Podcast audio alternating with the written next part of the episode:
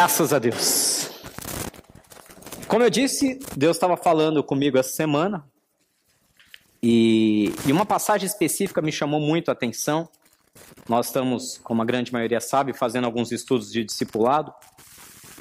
E um texto específico lá em Mateus 25 fala muito sobre os bodes e as ovelhas, sobre aqueles que viverão ao lado do Senhor eternamente e aqueles que serão apartados do Senhor eternamente. O texto é grande, a história é longa, mas uma passagem específica me chamou muito a atenção. Quando aqueles homens que supostamente viviam para Cristo chegam para ele e começam a se gabar: Senhor, eu fiz isso, eu fiz aquilo, eu fiz tal coisa. E ele disse: Quem são vocês? Eu não os conheço. Gente, pensa num coração que ficou aflito. Meu coração ficou aflito. E por que meu coração ficou aflito? Porque eu fiquei pensando mais de 20 anos dedicado ao Evangelho. É, eu sei, estou conservado. Comecei cedo, essa é a verdade. Mais de 20 anos dedicados ao Evangelho de Cristo. E eu comecei a me perguntar: será que se por algum motivo eu tô lá, tô pregando, tô cantando, tô tocando, tô visitando, e faz reunião na casa e discipula. Senhor, olha para mim. Será que o dia, o grande dia que eu me apresentar diante de Deus com todas essas atividades, será que Deus vai virar para mim e falar: "Não te conheço"? Bateu um certo temor, claro, não assim a ponto de ah, Deus não me conhece, mas Será que eu estou fazendo da maneira certa? Estou fazendo a coisa certa? Então eu comecei a buscar, comecei a buscar, comecei a orar e foi muito lindo que Deus falou comigo essa semana. E é o que eu quero compartilhar com vocês, justamente a mensagem de conhecer e ser conhecido. O resumo dessa mensagem que você pode levar para casa, se você quiser resumir em uma frase, não basta conhecer o Senhor, você tem que ser conhecido dele também. Você pode saber tudo sobre alguém. Então, vamos, sei lá, ano de Copa do Mundo, né? Aquela coisa. Vamos pegar um exemplo aí: o Neymar, o Messi, o Cristiano Ronaldo. Você pode ser fã de futebol e você pode, mais do que ser fã de futebol, você pode ser fã de um desses jogadores. A ponto de saber tudo da vida dele. Quando ele nasceu, onde, como foi a infância dele, como são os pais, qual é a alimentação dele, quanto ele pesa, qual é a altura, qual é a melhor característica, qual é a habilidade, quais os títulos que eles tiveram. Você pode saber tudo sobre a vida dele. Você pode conhecer ele muito bem, estudando sobre ele. Mas se, ele, se você cruza com ele no aeroporto e você fala, Neymar, Messi, Cristiano Ronaldo, sou eu. Ele vai virar para você e vai dizer o quê? Desculpa, não te conheço. Porque você conhece tudo sobre ele, mas ele não te conhece. Com Deus é a mesma coisa. Você pode saber tudo sobre Deus. Tudo. Tudo que a Bíblia nos explica, todos os conhecimentos, toda a forma de, de nos aproximarmos de Deus está firmada na palavra, na santa palavra dele. Você pode ler e reler e reler ela várias vezes. Eu, particularmente, conheço homens e mulheres que já leram a Bíblia inúmeras vezes, mais de sete, dez vezes. A gente estava conversando isso outro dia com alguns dos nossos irmãos aqui, que ele disse: Olha, eu tenho um familiar que ele já leu a Bíblia inúmeras vezes. Só que aí eu virei para ele, né, esse irmão contando, eu virei para ele e falei: olha, só falta agora você entender o que está escrito aí. Porque você não entendeu. Você pode conhecer tudo sobre alguém. Você pode conhecer tudo sobre Deus. Você pode conhecer a Deus. A grande pergunta é: eu também sou conhecido? Vamos lá, o que diz a palavra de Deus? Se você for comigo, no versículo 3 do capítulo 6 de Oséias. Oséias capítulo 6, versículo 3, eu vou aguardar para que vocês encontrem aí também. O profeta Oséias, ele fala muito sobre essa questão de você buscar a conhecer a Deus mais e mais. Você conhecer o Senhor de uma maneira mais íntima. E foi isso que Deus ministrou com o meu coração. Oséias capítulo 6, versículo 3, todos encontraram? Se você não encontrou, temos aí na tela para você ficar mais fácil. O profeta diz assim: Conheçamos o Senhor, esforcemo-nos por conhecê-lo. Tão certo como nasce o sol, ele aparecerá. Virá para nós como as chuvas de inverno, como as chuvas de primavera que regam a terra. Olha o que o profeta fala. Ele não só diz para você conhecer a Deus, como ele diz que existe um preço. Ele deixa bem claro que conhecer a Deus não é uma coisa passiva. Sabe aquela coisa passiva? Deus vem, eu estou aqui tranquilo no sofá, vendo Netflix, e aí Deus vem e eu conheço ele. Não, não é uma atitude passiva. Conhecer a Deus, diz aí no versículo 3, esforcemo-nos. Esforcem-se por conhecer a Deus. Exige um, um, um esforço da sua parte. Vou te dar um exemplo. Lembra quando você conheceu seu esposo, sua esposa? Quem se lembra? Ô, oh, memória, hein? Você se lembra quando conheceu seu esposo, sua esposa, namorado, noivo?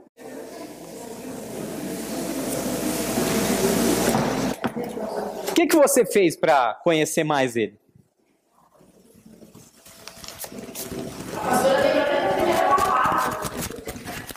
Aí, tá vendo? Exigiu um esforço da sua parte. Não tinha que dar aquele trato no visual, escolher a melhor roupa, hã? perfume, horas no espelho. Homens não, né? Homens só escolher a melhor camisa. Mas eu falo por mim. Eu tinha que caminhar 50 minutos para ir, 50 minutos para voltar, sem necessidade nenhuma. Acabava o culto domingo de manhã, acabava o culto domingo de manhã, Tô indo embora para casa. Eu te acompanho. 50 minutos para ir. A pé. Não tinha nem carro, nada. 50 minutos. Aí deixava ela na casa dela. Tchau, tchau, até semana que vem. 50 minutos voltando para minha casa. Minha casa era do lado da igreja. 50 minutos para ir, 50 minutos para voltar. Para quê? Para estar perto. Para conversar, para saber quem ela é, o que ela gosta, do que ela não gosta do que ela pensa. Para conhecer alguém, exige um esforço, gente. Conhecer alguém não é só ler uma biografia. Conhecer alguém exige comunhão, exige compartilhar, exige, exige lágrimas, exige sorrisos, exige literalmente um esforço de ceder em algumas coisas que você não quer ceder, para que você possa se aproximar mais ainda, para quebrar barreiras. Quando eu quero conhecer alguém, eu tenho que quebrar barreiras. Eu vou dar um exemplo. Alguns sabem, os que estão mais próximos, eu e sua pastora, nós somos metidos a atletas. Metidos, né? Não somos atletas, não dá para dizer que é atleta. A gente gosta. A gente gosta de correr, a gente gosta de nadar, a gente gosta de pedalar. E aí, para conseguir fazer parte desses grupos, exige um esforço. Existem grupos de pessoas que correm, que pedalam, que nadam, que faz tudo isso, pessoas como o professor Denis aqui toda a turma do atletismo, todos os meninos do atletismo, pessoas que dedicam tempo, coração e paixão àquilo, e muito esforço físico. Para você conhecer um grupo desses, você vai ter que pagar um preço. Não tem jeito. Você tem que pagar um preço. E aí a gente fica naquela, né? Não, conhecer a Deus é só ler sobre Deus. Não. Eu quero chamar a atenção para vocês de algo muito interessante Alguém pode abrir a Bíblia no livro de Gênesis, capítulo 19? Eu não tenho esse versículo aqui na tela. Alguém não, se todos puderem, eu agradeço. Gênesis capítulo 19, no versículo 5, nós já vamos ler. Deixa eu explicar primeiro, contar uma historinha para vocês. Algumas pessoas não entendem a profundidade da riqueza da língua hebraica. O Velho Testamento, assim como o profeta Oséias fala em Oséias 6, foi todo escrito em hebraico. Então, todo o Velho Testamento da sua Bíblia foi escrito na língua original hebraica. A língua hebraica é uma língua extremamente rica, enquanto o português, comparativamente, é uma língua extremamente pobre. O que isso quer dizer? Quer dizer que Muitas palavras em hebraico não conseguem ser traduzidas para o português em uma única palavra. Você precisa usar toda uma expressão para traduzir uma única palavra. O grego é a mesma coisa. O grego, que é a linguagem do Novo Testamento, é uma linguagem extremamente rica. Você tem, às vezes, várias traduções diferentes para uma coisa que em português só fala uma palavra. Por exemplo, em amor. Amor em português só tem uma palavra. No grego, nós temos sete diferentes níveis de palavras que simbolizam amor. Uma é amor de esposo para esposa, esposa para esposo e namorados. Outro é amor de pai para filho, de filho para pai. Outro é amor entre irmãos. Outro é amor entre amigos. Faz distinção. Outra é o amor de Deus para com os homens, que esse é o amor máximo, que é o amor ágape, que esse é inalcançável por outros, por outros que não o próprio Deus tem por nós. Então, existem vários níveis de palavras, em português só se traduz para uma única palavra, por isso que o português é considerado uma língua pobre. O hebraico a mesma coisa. Nós temos um, um, várias palavras diferentes que no português é traduzido só por uma. No português nós temos um verbo chamado conhecer. Aqui você está vendo, Oséias capítulo 6 diz: Conheçamos o Senhor, nos esforcemos por conhecê-lo. O verbo conhecer ou substantivo conhecimento em português podem ter muitas expressões diferentes no hebraico. Por exemplo, quando eu falo para você, você precisa ter conhecimento. Você precisa buscar mais conhecimento. O que, que vem na sua mente? Estudar. E nem toda vez que você ler conhecer o conhecimento na Bíblia, está falando de estudo. Por exemplo, qual que é o texto que está aí no livro de Gênesis capítulo 19, versículo 5. Alguém pode ler em voz alta, por gentileza? E chamaram Ló e disseram: Onde são os varões que aqui vieram esta noite? Traze-os fora a nós, para que os conheçamos. Traze-os fora para nós, para que os conheçamos. Nesse capítulo, você tem uma situação muito específica. Ló estava lá, diante daquela cidade terrível, Sodoma e Gomorra, aquela pecaminosidade acontecendo. Os anjos do Senhor visitaram a família de Ló. Os homens se enfureceram por saber que tinha pessoas diferentes, lá eles não sabiam que eram anjos, mas sabiam que não eram da cidade. E os caras queriam conhecer esses homens. Alguém tem uma tradução diferente? Pode ler, por gentileza, Sara? Ou a Flávia? Quem está aí mais fácil? Chamaram voz e disseram: Onde estão os homens que noite entraram em tua casa? Traze-os fora a nós para que abusemos deles. Abusemos deles. Olha que loucura! O verbo conhecer nesse texto simbolizava ter relação íntima. Aí no texto, sexual. Os caras queriam abusar daqueles homens.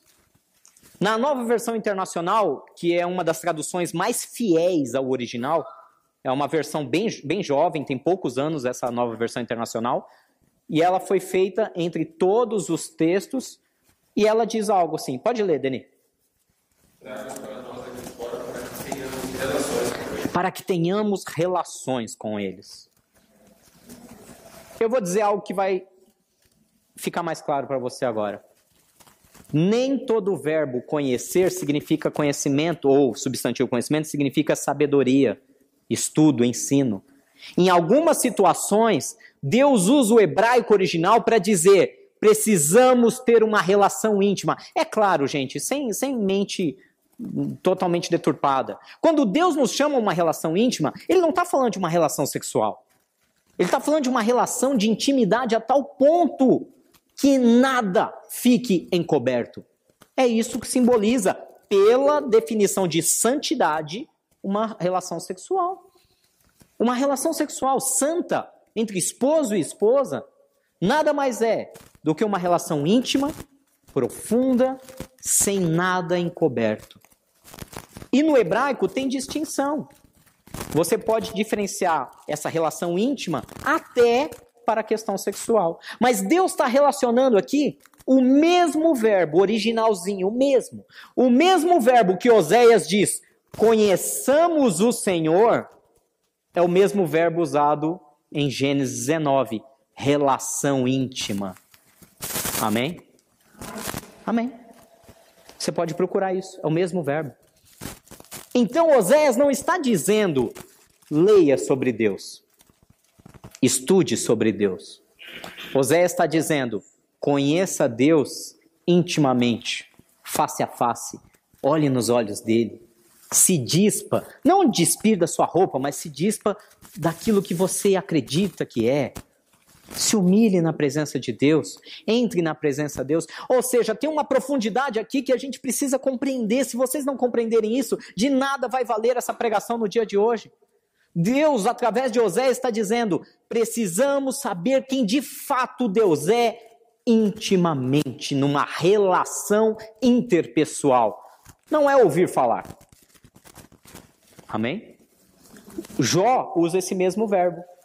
Eu o conhecia de ouvir falar, mas agora os meus olhos te conhecem. Quando Jó fala isso, ele usa o mesmo tempo verbal. Ele diz: Agora eu tenho uma relação íntima com Deus. E tudo é diferente. Tudo é diferente. Se você perguntar para alguém: Você conhece Jesus? Se você parar alguém na rua, abordar alguém na rua que você nunca viu, e você perguntar: Você conhece Jesus? qual é a, a resposta mais óbvia que você vai ouvir? Sim, conheço. Talvez a pessoa conheça de ouvir falar, de ler, de estudar.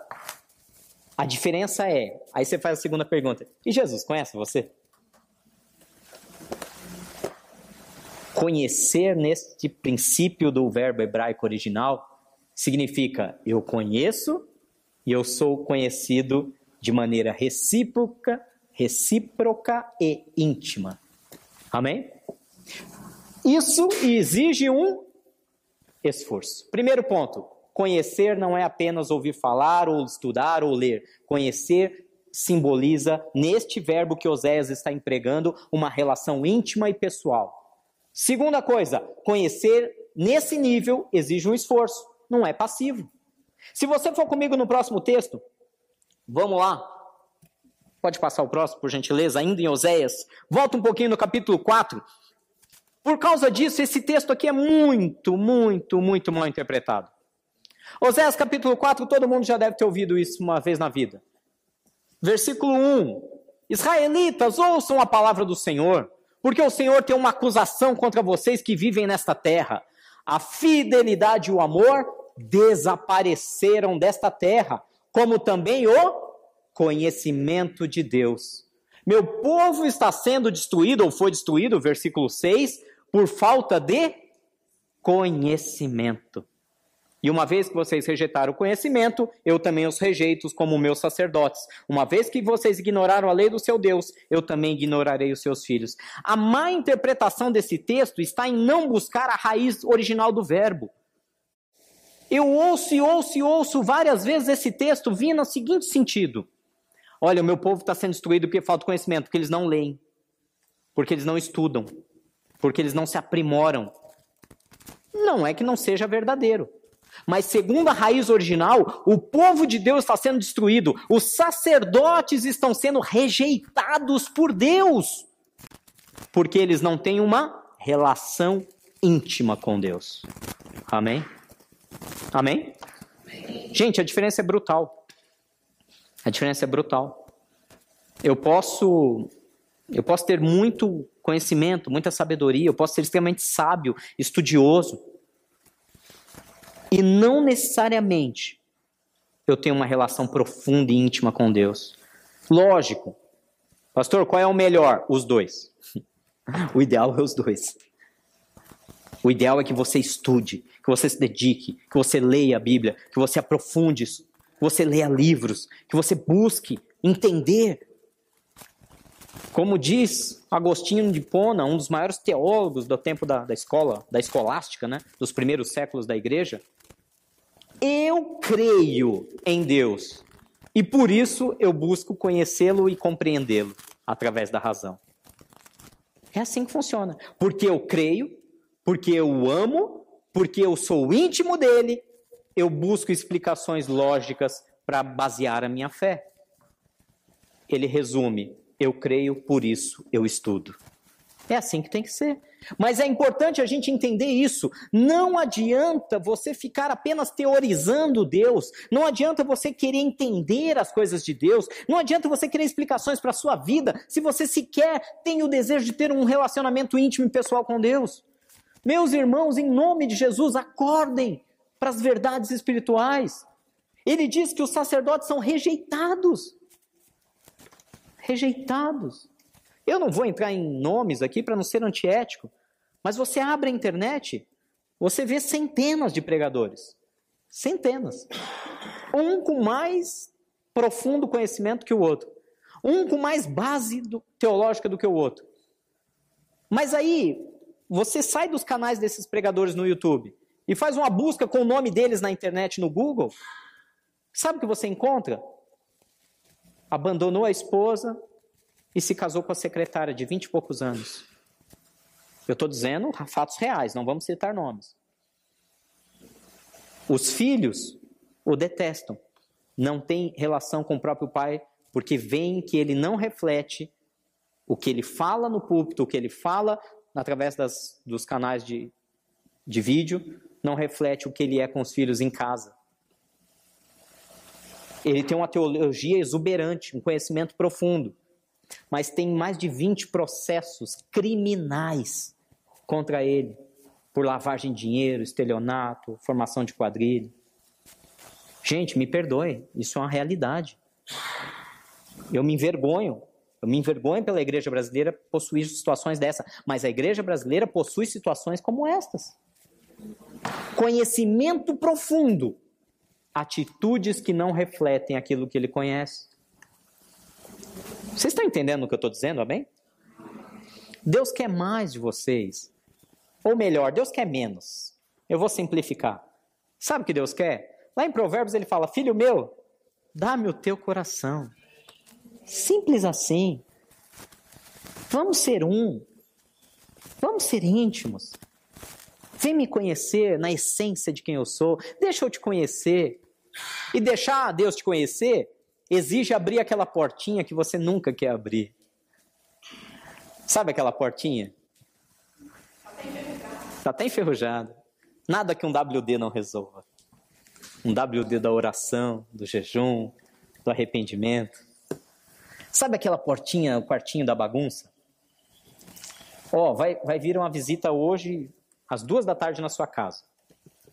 Mandou agora uma mensagem.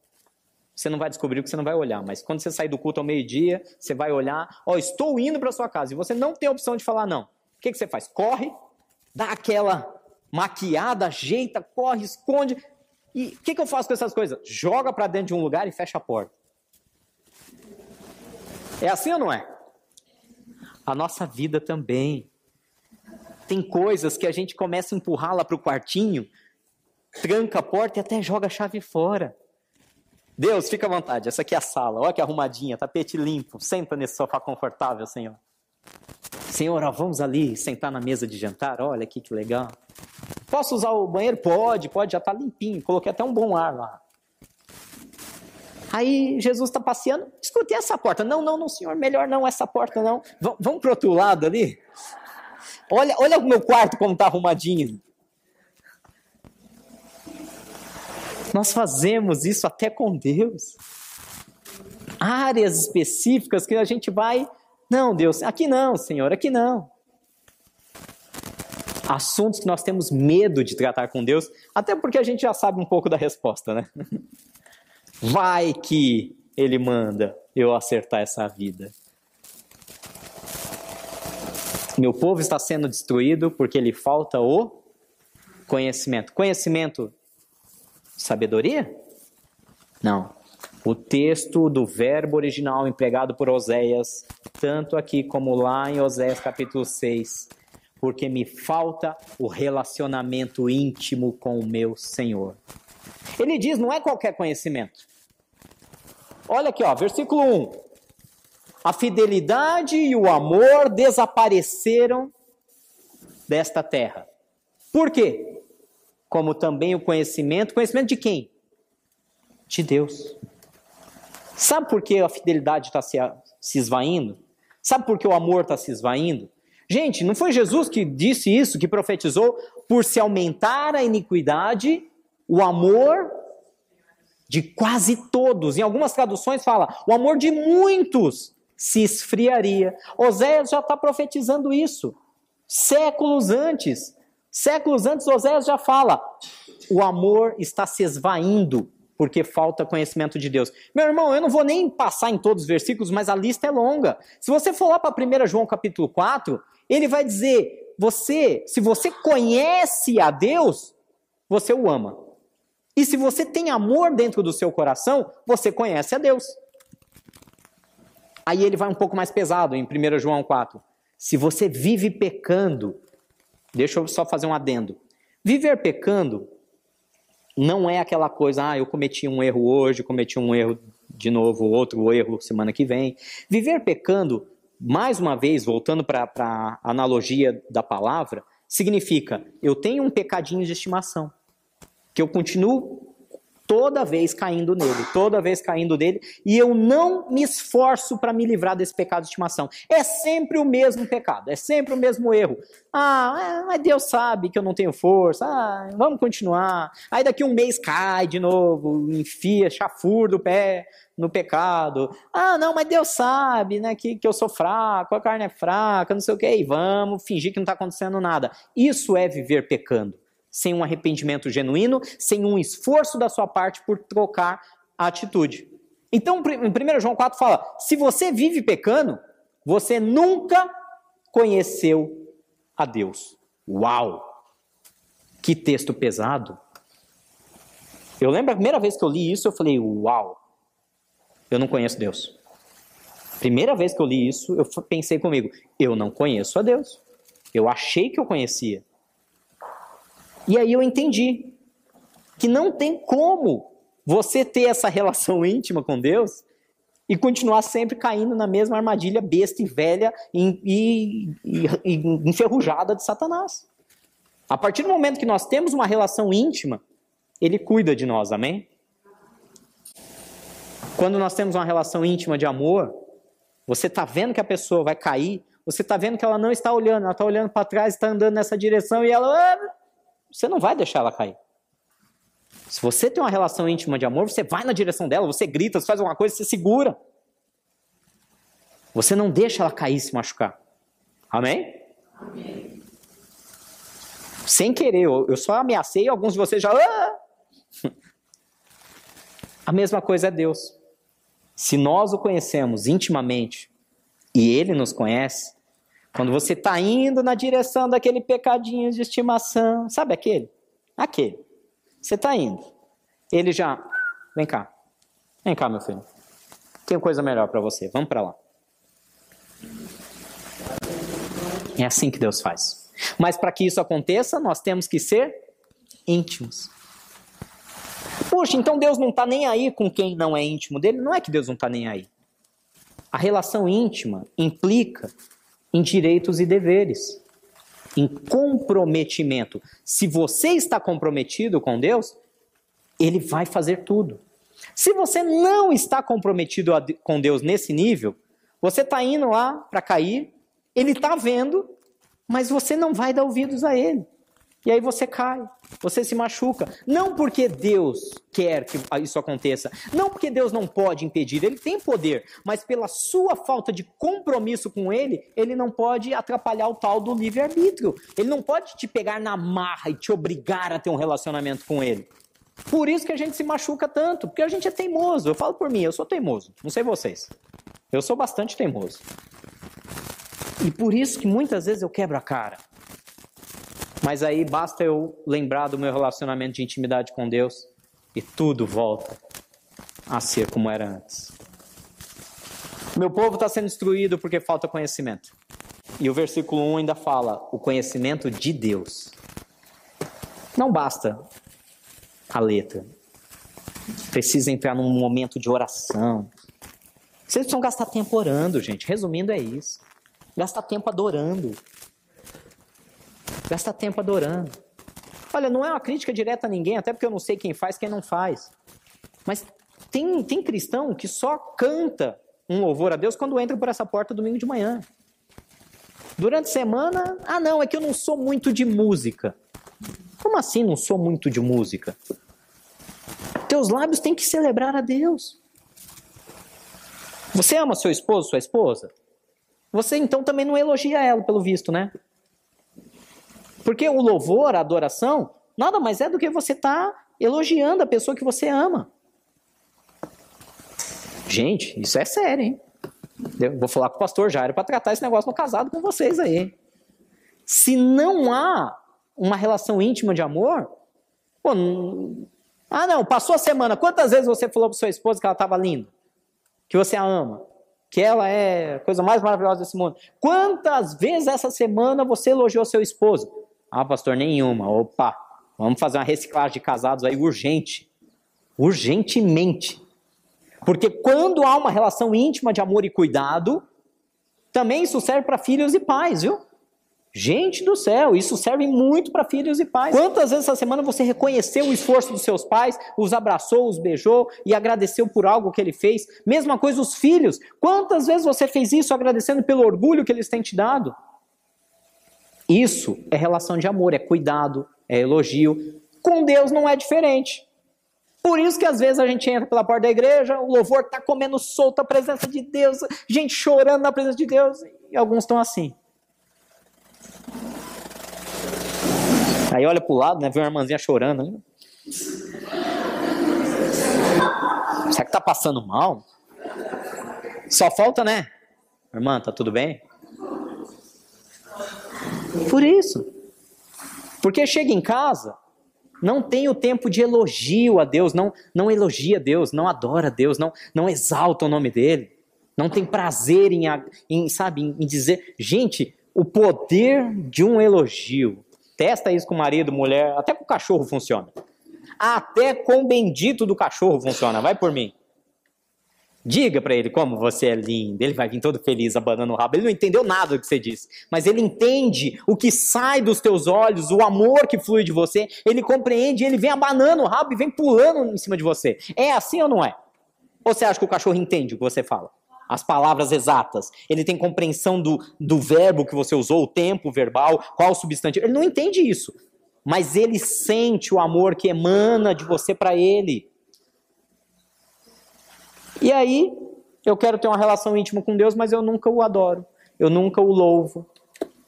Eu sou um mármore. Eu sou uma rocha. Eu não me abalo. Glória a Deus, glória a Deus. Glória a Deus. Glória a Deus. Mais do que xoxo, é frio, é sem amor, é sem sentimento. Desculpem o todo o coração, trabalhem nisso. Porque se nós não temos prazer em adorar a Deus, eu não tenho uma relação verdadeiramente íntima com Ele.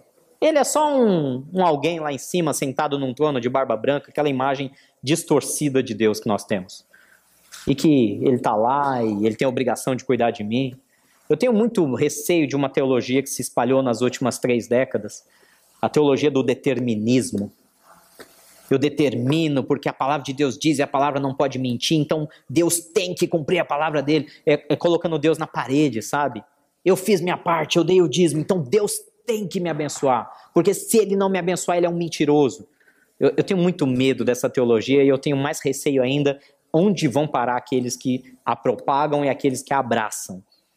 Por que, que eu tenho receio desse tipo de teologia?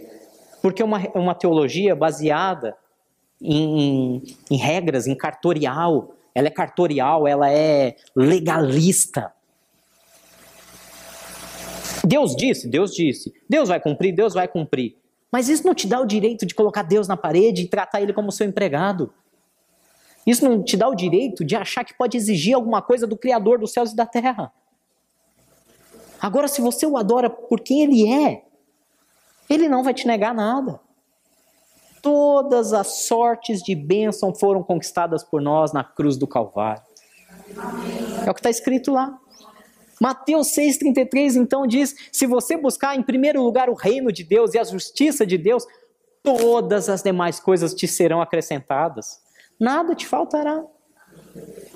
Mas olha a diferença: uma exige uma relação de amor, de intimidade. A outra exige uma relação legalista, cartorial. Não caiam nesse erro. Sejam íntimos de Deus. Amém? Vamos adiante. Se a gente continuar ainda, em João capítulo 8, Jesus estava pregando, lá vem a farisaiada, veio os fariseus, bravos com a pregação dele. Para variar, ele era muito duro com essa turma, que compreendia muito da letra, mas não entendia quem era Deus. E eles perguntaram para Jesus: Onde está o seu pai? Ele estava dizendo: O pai me enviou. Onde está o seu pai? Olha o que Jesus responde: Vocês não conhecem nem a mim, nem a meu pai. Se me conhecessem, conheceriam também o meu pai. O que, que Jesus está dizendo? Vocês não têm ideia de quem eu sou. Muito menos quem é o pai que vocês dizem que adoram. Se soubessem quem eu sou de verdade, viriam a glória desse pai em mim. O que Jesus está dizendo é exatamente isso. Não tem como, não tem como eu conhecer o Deus Pai, Criador, se não for pelo conhecimento de Jesus Cristo, pelo conhecimento de intimidade, de amor com Jesus Cristo. Vamos adiante. Ainda, se você for lá no livro de Mateus, capítulo 7, esse texto é duro. Depois ele volta a repetir praticamente as mesmas situações em Mateus 25. Ele fala assim, Mateus capítulo 7, versículo 22 até o 24. E muitos me dirão naquele dia: Senhor, Senhor, um adendo, que dia é esse? O dia do juízo final. O dia em que Jesus vai separar as ovelhas e os bodes. O dia em que Jesus vai colocar uns para a glória eterna e outros para a perdição eterna. E ele diz: Naquele dia em que ele julgará, muitos dirão: Senhor, Senhor, não profetizamos nós em teu nome? E em teu nome não expulsamos demônios? E não realizamos muitos milagres? Então, Jesus falando: Eu lhes direi claramente: Nunca os conheci. Afastem-se de mim, vocês que praticam o mal. Portanto, quem ouve essas minhas palavras e as pratica é como um homem prudente que construiu a sua casa sobre a rocha. Gente, esse texto é muito sério. Esse texto é muito sério. Nós cristãos temos que tomar um verdadeiro temor e tremor diante desse texto. Quando nós estamos pregando, evangelizando, adorando, louvando, ensinando crianças, discipulando, conduzindo cultos nas casas, domos e tudo mais. Não adianta no grande dia chegar diante dele e falar: Mas eu fiz tudo isso, todas essas tarefas, todos esses ministérios, não tem valor. Ouçam bem o que eu vou dizer: não tem valor se eles forem dissociados, se eles forem separados de uma intimidade com Jesus. Amém?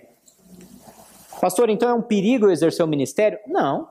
É uma honra, é uma glória, é um privilégio exercer o ministério, desde que eu esteja ligado em Jesus, desde que eu esteja edificado sobre a rocha que é Jesus Cristo. E como que eu faço isso? Ouvindo as palavras e as praticando. Tá vendo? Ele fala isso. Aqueles que ouvem as minhas palavras e não praticam, eu não vou conhecer.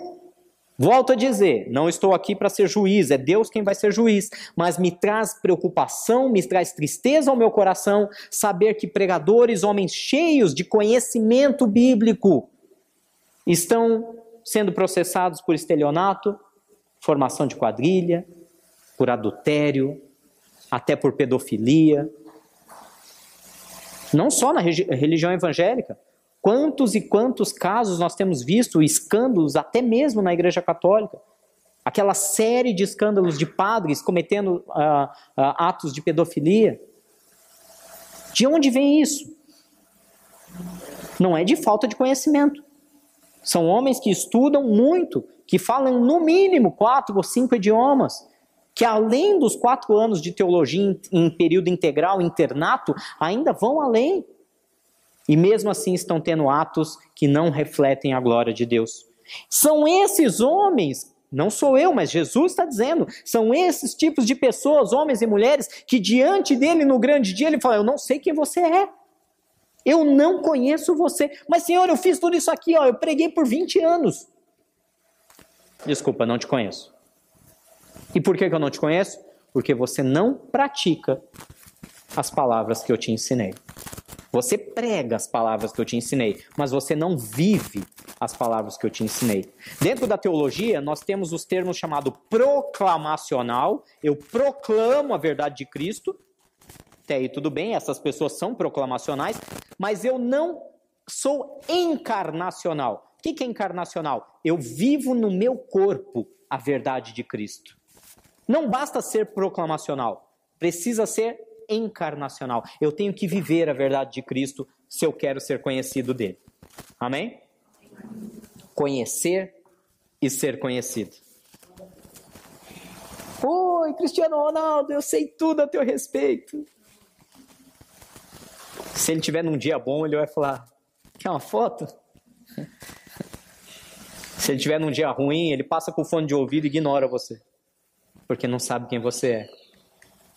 Imagina com Deus. Senhor, olha, eu preparei aqui, Senhor. Um texto maravilhoso aqui. Senhor, olha, ninguém cuida de uma criança como eu. Precisa ver eu trabalhando no infantil, Jesus. Eu sou bom no que eu faço. E aí ele fala: É? Legal, hein? Muito bom. E lá no último dia?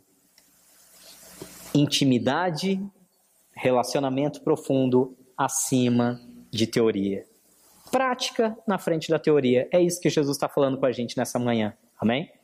E para a gente finalizar, só tem um jeito de ser liberto. Só tem um jeito de ser liberto. Se vocês conhecerem o que é a verdade, vocês serão libertos. O que é a verdade?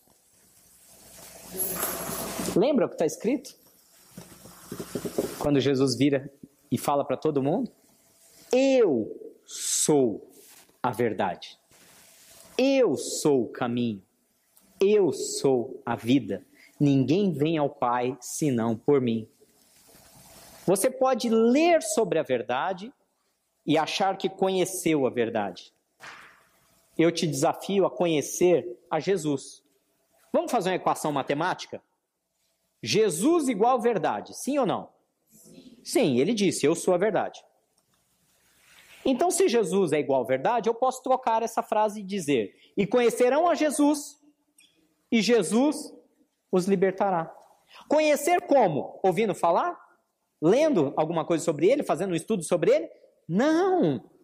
E se nós vemos que o verbo original usado por Oséias, conheçamos e prossigamos em conhecer ao Senhor. Se esse verbo original ele está dizendo, tenham um relacionamento íntimo e continuem tendo um relacionamento íntimo com Deus, eu posso dizer, e tenham um relacionamento íntimo com Jesus, e Jesus os libertará. Gente, não tem como. Não tem como. Graças a Deus que Ele enviou o seu Espírito Santo. E lá em João 14, 17 fala assim: o espírito E com E maiúsculo, da verdade. O mundo, o mundo, não quer dizer, ah, as pessoas. Não, o mundo quer dizer todos aqueles que não buscam e não querem viver ao lado do Senhor. Todos aqueles que ignoram, que acham que igreja é religião, que acham que igreja é, é, é mais um tempo para se perder na vida, que acham que igreja é manipulação de massas. Todas essas pessoas que ignoram a verdade de quem Deus é e ficam se preocupando em criticar religião, essas pessoas são o mundo. Mas todo aquele que busca a Deus e não quer saber da placa da igreja, mas quer a presença do Deus vivo na sua vida, esses têm o espírito da verdade. Esse espírito da verdade, que é essa verdade que é o próprio Jesus Cristo, nós podemos traduzir: então conhecerão a Jesus intimamente e ele os libertará. O espírito da verdade, o espírito de Jesus, a verdade.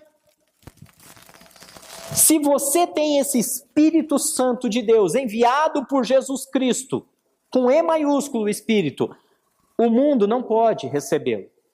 Por quê? Porque não o vê, nem tem relacionamento íntimo com ele, não o conhece. Mas vocês, ah, Prisco, eu falo de boca cheia, sem orgulho humano nenhum, sabendo do que eu estou dizendo. Vocês ao longo desses quase quatro anos, tem recebido alimento aqui toda semana para ter uma vida íntima com Jesus.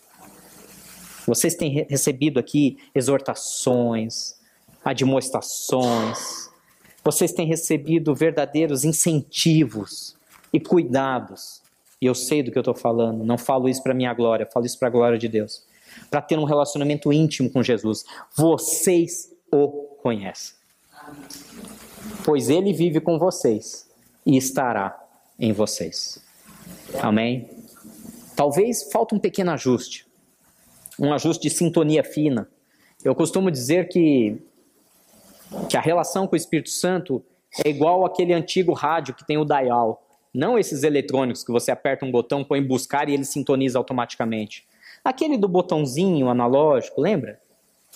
Você passa um pouquinho para cada estação, aí fica meio. Aí você passa um pouquinho para lá. Aí você ajusta a sintonia fina, entra no dial perfeito e a voz do Espírito Santo está lá, clara, perfeita, sem interferência alguma. Talvez falte só um ajuste, mas você já está bem ali na, na estação da onde o Espírito Santo de Deus transmite.